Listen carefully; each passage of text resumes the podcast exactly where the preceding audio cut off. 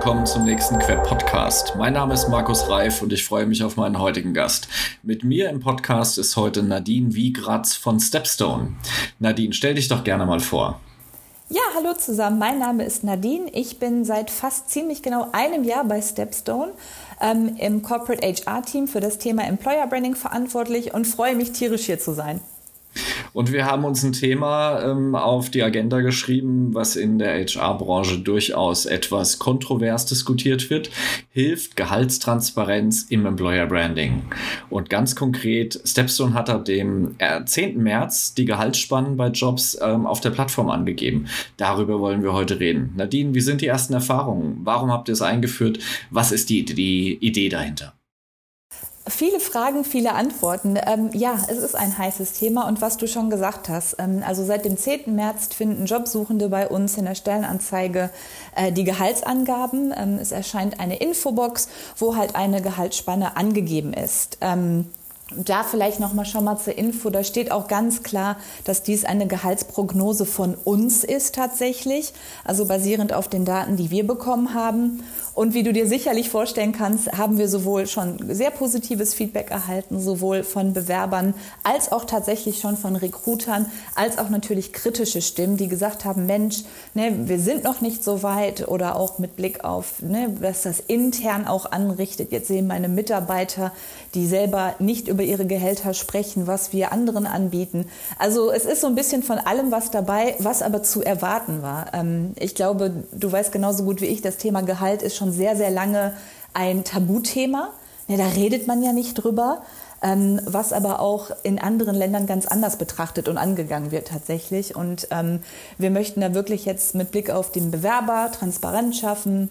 Und auch mit Blick auf die Employer Brand, glaube ich, kann das einfach einen großen Vorteil bieten, diese Gehaltsspannen anzugeben. Ja, viele Antworten auf dieses Thema mit so einem nichtssagenden deutschen Satz. Ähm, wir Deutschen sind deutsch. Äh, so, es ist in Deutschland tatsächlich ein, ein zweischneidiges Schwert. Äh, nicht alle sind überzeugt davon, Gehaltsangaben in, in Stellenanzeigen, dass die äh, was Positives zur Folge haben. Ich selbst habe auch mal meine Erfahrungen gesammelt. Ähm, ich war beschäftigt als ähm, Verantwortlicher fürs Recruiting bei einer großen Unternehmensberatung. Es war ein ähm, Kandidat mit zehn Jahren Berufserfahrung im Prozess. Äh, wir wollten ihm eigentlich gerade ein Angebot machen, haben ihm das Gehaltspaket dargelegt und er sagte, das ist aber nicht richtig. Ich habe in der Stellenanzeige gesehen, da steht ein viel höheres Gehalt. So, das ist ähm, eine Plattform, die schon seit einigen Jahren mit Gehaltsbandbreiten und Gehaltsspannen arbeitet, die leider nicht äh, den Realitätsüberprüfungen standhalten. So, das heißt, da ist mit Sicherheit jetzt mal so ein Element, was, was nicht so besonders positiv gelaufen ist. Es gibt für und wieder, Nadine. Was, was sind denn so auch jetzt die Ideen vor dem 10. März und die Ideen ab dem 10. März mit den Erfahrungen? Was sind denn so die Pro- und Kontra-Elemente, die ihr kennengelernt gelernt habt bei Stepstone? Mhm. Ähm, ich kann ein Pro-Argument Pro, Pro auch quasi mit meiner eigenen Erfahrung dir noch mit auf den Weg geben oder mit euch auch teilen. Ich habe ja, wie gesagt, letztes Jahr selber erst bei Stepstone angefangen und so aus einer Candidate Experience her ähm, war ich auch in anderen Gesprächen, bevor ich dann gewechselt bin und hatte dann das Erlebnis, ähm, gutes Gespräch gehabt, gutes Gefühl gehabt, aber dann, ähnlich wie du es gerade beschrieben hast, kam man zu dem Zeitpunkt, dass man über das Gehalt gesprochen hat und da klaffte es doch dann schon sichtlich auseinander. Und ich weiß noch, dass ich auch als Kandidat damals gesagt, mir gedacht habe, ach Mensch, hätte ich da einfach vorher schon mal etwas mehr Transparenz gehabt, das hätte mir auch in der Bewerbung schon mal geholfen. Und das ist auch eins der ersten Feedbacks oder einige der Feedbacks, die wir auch von Recruitern intern hören, dass diese sagen, Mensch, das hilft uns auch in der Ansprache mit den Kandidaten. Das hilft aber auch den Kandidaten tatsächlich. Und ich glaube, hier Transparenz zu schaffen, sowohl für den Bewerbermarkt, ist ein großer Vorteil. Aber ich verstehe auch die Sorge, dass viele dann sagen, ja Mensch, ich kann jetzt aber beispielsweise mit einem Google oder so nicht mithalten. Ähm, und das ist halt nicht Ziel. Ziel ist wirklich zu sagen, es geht hier einfach um die, um die Transparenz mit Blick auf die Bewerbersituation, dass ich auch weiß, worauf ich mich einstelle und auch mit Blick auf die Recruiter, ne, dass ich nicht lange in einem Gespräch schon bin, um dann kurz vorm Schluss festzustellen, jetzt hapert es doch irgendwie an x tausend Euro, wo wir auseinanderklaffen. Das sind so die Sachen, die wir uns vorgenommen haben und wir glauben, dass, äh, wenn wir damit weiter vorantreiben, dass es ähm, sowohl den Unternehmen als auch den Recruit, äh, als auch den Bewerbern helfen wird, ne, was Klarheit angeht, was Transparenz angeht. Und man begegnet sich so ein bisschen mehr auf Augenhöhe, würde ich mal sagen. Ja, glaube ich auch. Kein Bewerbungsratgeber kommt ohne das Thema, wie verpacke ich meine Gehaltsforderungen im Bewerbungsgespräch. Und ähm, das beinhaltet ja immer eine gewisse äh, Unkonstante. Also ich bin tatsächlich, wenn ich nicht genau weiß, wie das Unternehmen zahlt, dann äh, mache ich ja ähm, ein bisschen die Flanke auf für einen Fehler, dass ich mich entweder deutlich unter oder deutlich über Wert verkaufe. So die Mitte zu treffen im Bewerbungsgespräch ist für viele ja ähm, eine der zentralen Absichten. Die Intention dahinter ist, sich halt gut zu verkaufen und finanziell vielleicht auch einen, einen kleinen Schluck mehr zu bekommen. So, ich mache seit, seit 20 Jahren Employer Branding. Für mich ist so ein Satz, wer für Geld kommt, geht für Geld. Ähm, also diese, diese Spirale wollten wir ja eigentlich immer so ein bisschen außen vor lassen und deswegen ist sehr, sehr oft eine Employer Brand eben purpose-driven. Wir versuchen eben rauszukommen aus äh, Geld. Geld ist auch seit 20 Jahren eigentlich nicht mehr der entscheidende Faktor für eine Arbeitsplatzwahl, sondern ist nur noch ein Hygienefaktor. Der Hygienefaktor darf halt nicht zu schlecht sein. Aber die Leute arbeiten eigentlich nicht mehr zentral Zahl für Geld. Geld ist ähm, ein elementarer Bestandteil, ein Hygienefaktor, aber eben nicht mehr allein bestimmend für eine Karriere. Nadine, bei, bei welchen Stellen und welchen Jobfamilien glaubst du, dass ein Gehaltskorridor sinnvoll ist? Hintergrund der Frage ist, es gibt bei Arbeitgebern halt äh, sehr oft eingewertete Stellen, die einem gewissen Vergütungssystem folgen, aber es gibt auch Stellen außerhalb des Vergütungssystems. Mhm. Ähm, ich glaube hier, äh, wie du gesagt hast, wir werden Jobfamilien haben, in denen wir aufgrund von Tarifverträgen und so weiter, ähm, wo auch unsere Kunden natürlich schon fest festsitzen im Sinne von, was sie anbieten können und was sie anbieten werden und auch möchten. Ähm, und ich glaube, das wird sich jetzt über die Zeit, werden wir in den Daten sehen, wie sich das auch weiterentwickelt tatsächlich. Ähm, ich glaube, die Argumente dafür sind nach wie vor auch für unsere Kunden zu sagen, auch im Mittelstand beispielsweise ähm, mit Blick auf den Bewerbermarkt diese Transparenz zu schaffen, hilft auch. Wenn wir damit entsprechend die Talente ansprechen wollen oder mit, wenn Sie damit die Talente ansprechen wollen, ähm, die die damit erreichen.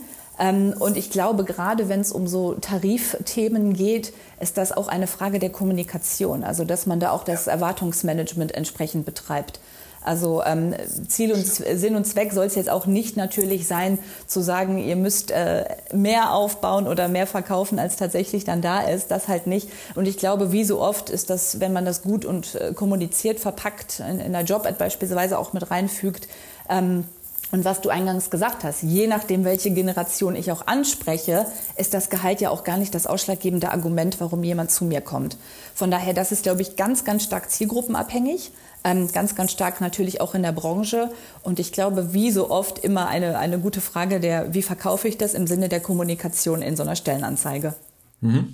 Aber Stepstone hat das jetzt pauschal für alle Stellenanzeigen und alle Senioritäten und Berufserfahrungen eingeführt, oder? Ähm, für Azubis und Werkstudenten aktuell halt noch nicht. Ähm, das sind die Vakanzen, wo wir das halt nicht haben. Ähm, aber ansonsten, ähm, ja, ja, genau. Ja, also äh, früher galt und wahrscheinlich ist das bis heute auch noch sehr richtig, ähm, dass äh, bezahlt wird nach Verhandlung. Und äh, gerade bei Engpassvakanzen helfen halt eigentlich äh, eingewertete ähm, äh, Tarife und ähm, äh, strikte Vergütungssystem gar nicht äh, besonders weiter, weil bei Engpassvakanzen wird halt auch ein bisschen mehr gezahlt. Da erinnere ich mich gerne an äh, den FC Bayern, als der vor vielen Jahren ähm, Ravi Martinez geholt hat. Ähm, da hieß es auf dem Markt, der ist 25 Millionen wert und Uli Hoeneß meinte, ja, aber er hat halt 40 gekostet.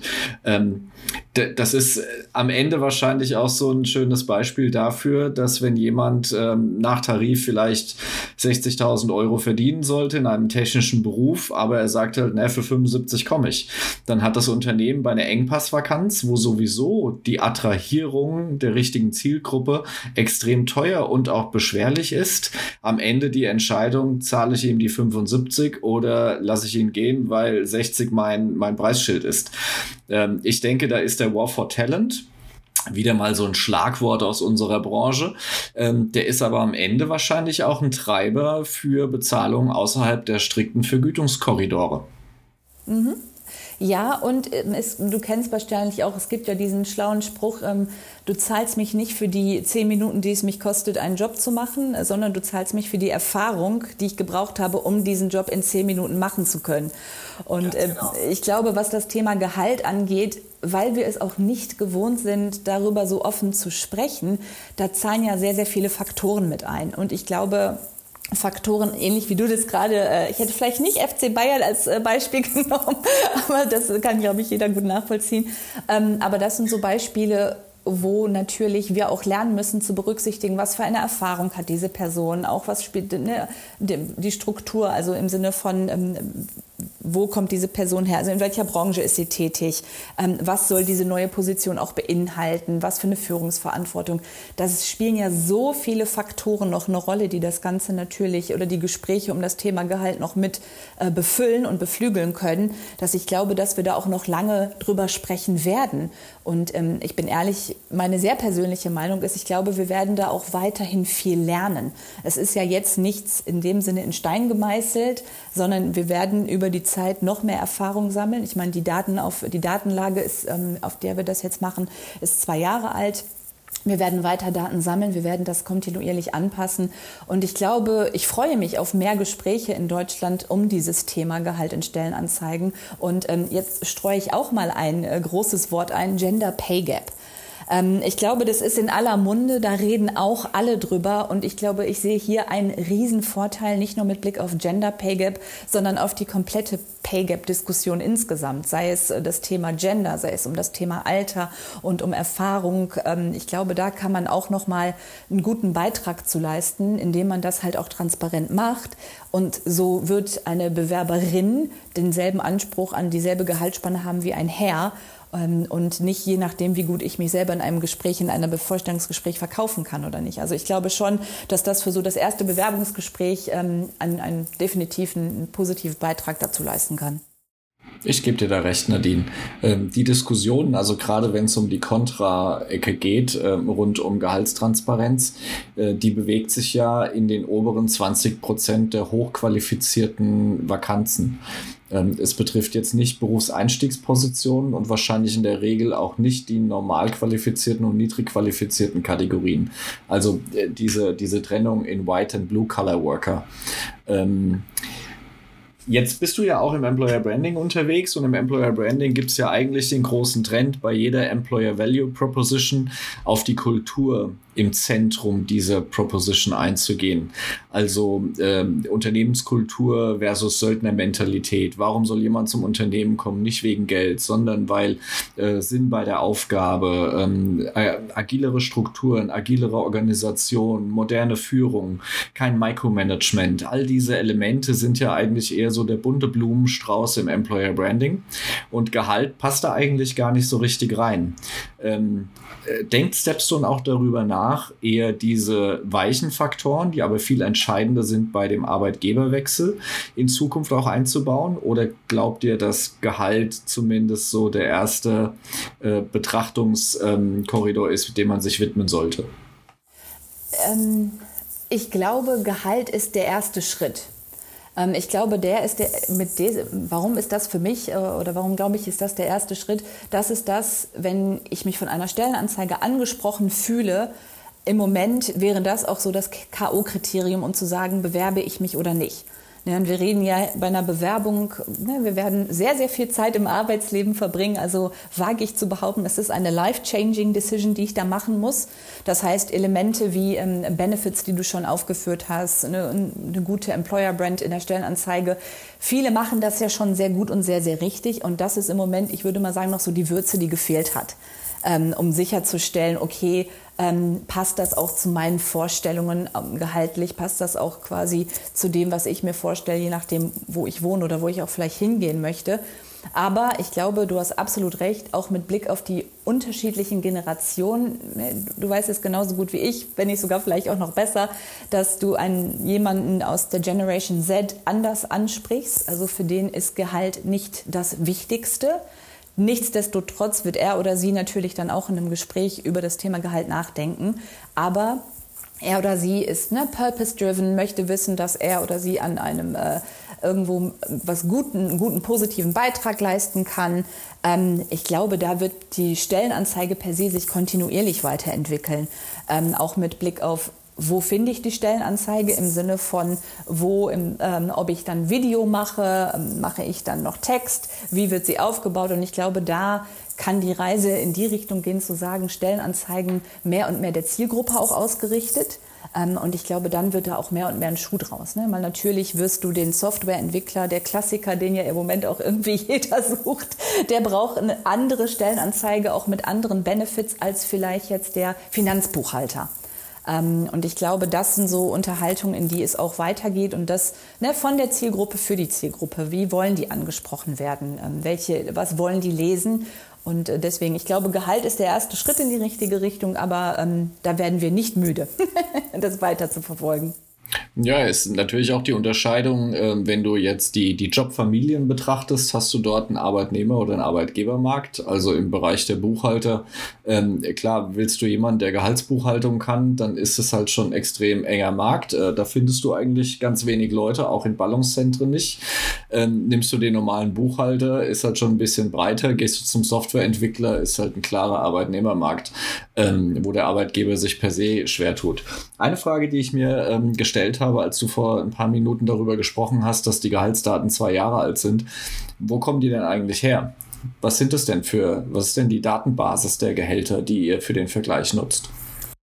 Ähm, also, auf welche Datenbasis haben wir diese?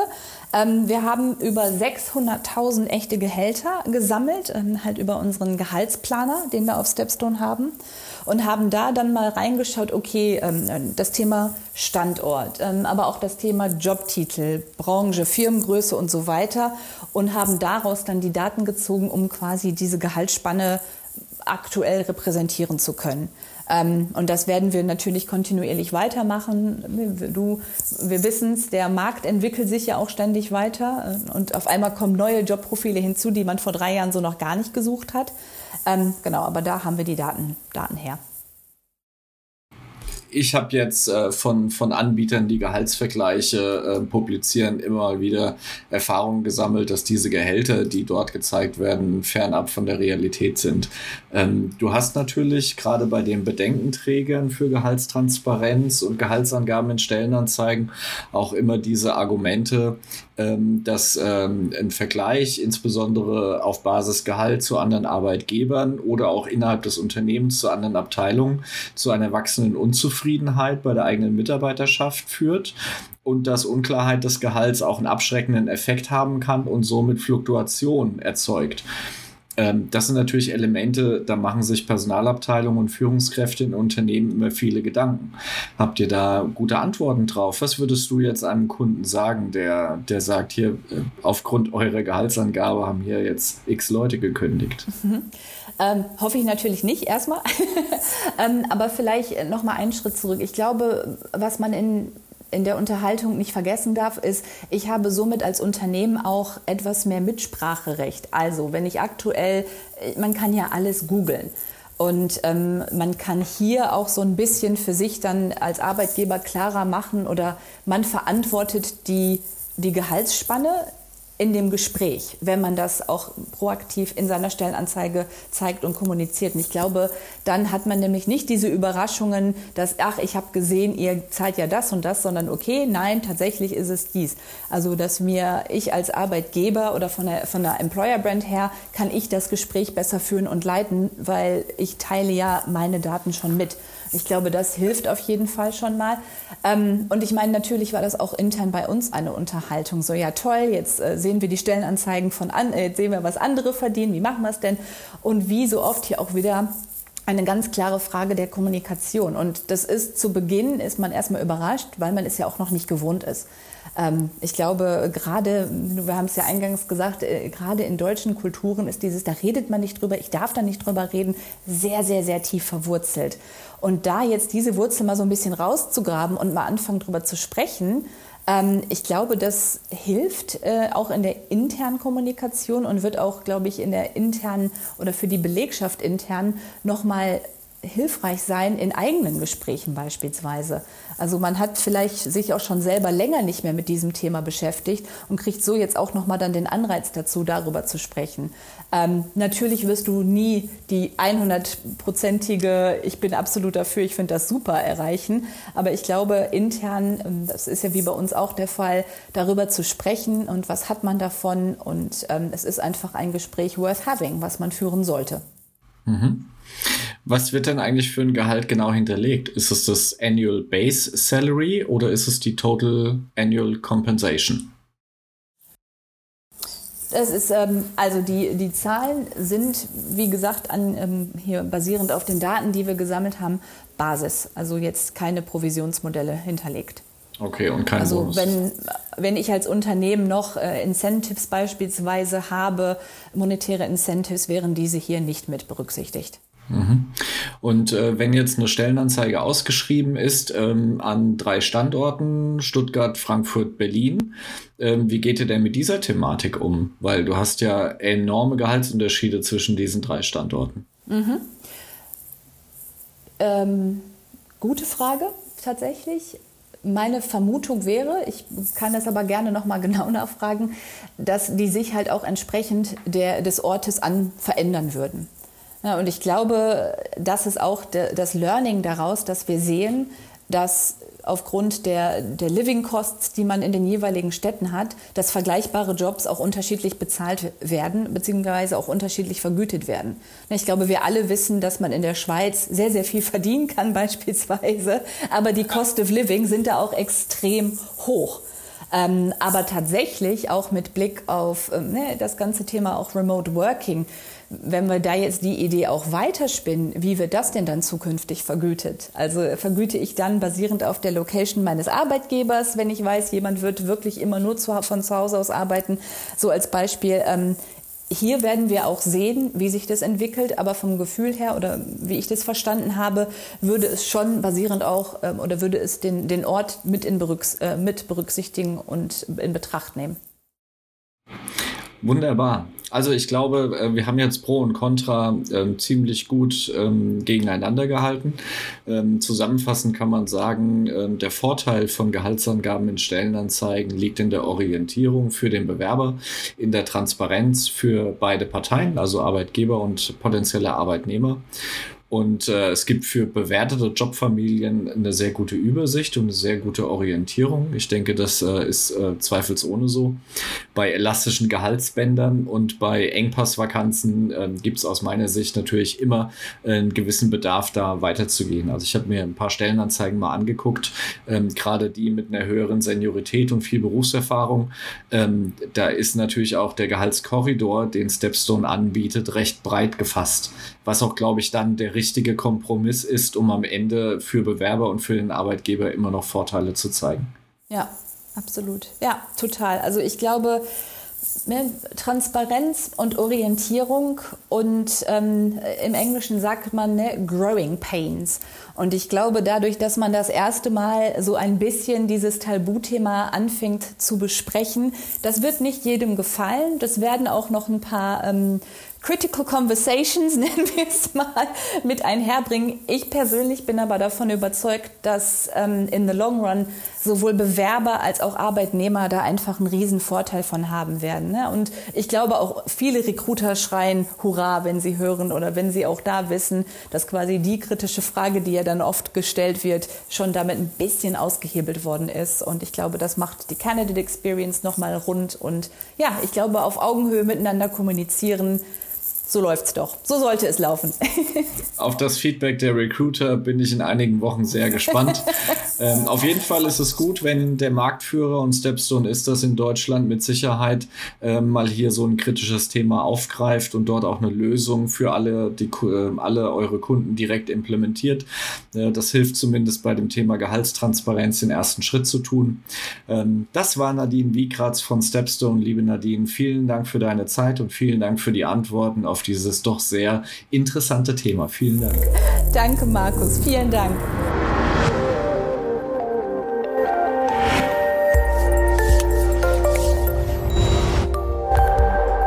Das war ein weiterer Queb Podcast. Den Queb, Bundesverband für Employer Branding, Recruiting und Personalmarketing, finden Sie nicht nur in den üblichen Podcast-Kanälen, sondern auch über unsere Website www.queb.org. Vielen Dank fürs Zuhören. Ich verabschiede mich, Ihr Markus Reif und der Queb Quality Employer Branding.